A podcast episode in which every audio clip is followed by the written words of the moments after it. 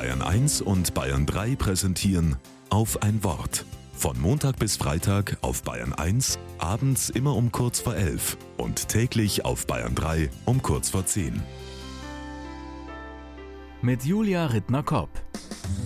Ich sitze am Bett der 92-Jährigen. Sie erzählt und lächelt und sieht wunderschön aus. Schon lange ist sie bettlägerig, kann nicht mehr aufstehen, nicht laufen. Aber hier oben bin ich ganz da. Und sie führt ihre zarte Hand zur Stirn. Dann erzählt sie mir von ihrem Mann. Seit 67 Jahren sind wir verheiratet und so glücklich.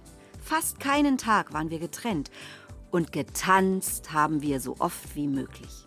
Wir haben sogar Tanzkurse geleitet für Senioren, aber dann hat er mich im Stich gelassen und ich ihn auch.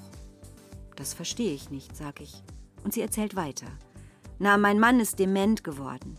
Damit hat er mich im Stich gelassen. Er ist aus sich selbst verschwunden. Ich habe ihn dann gepflegt, solange ich konnte. Zuletzt ging's nicht mehr. Da ist er ins Heim.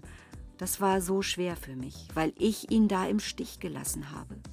Und dann kam ich auch ins Heim, aber nicht in das gleiche wie er. Aber zum Glück jeden Donnerstag tanzen wir zusammen.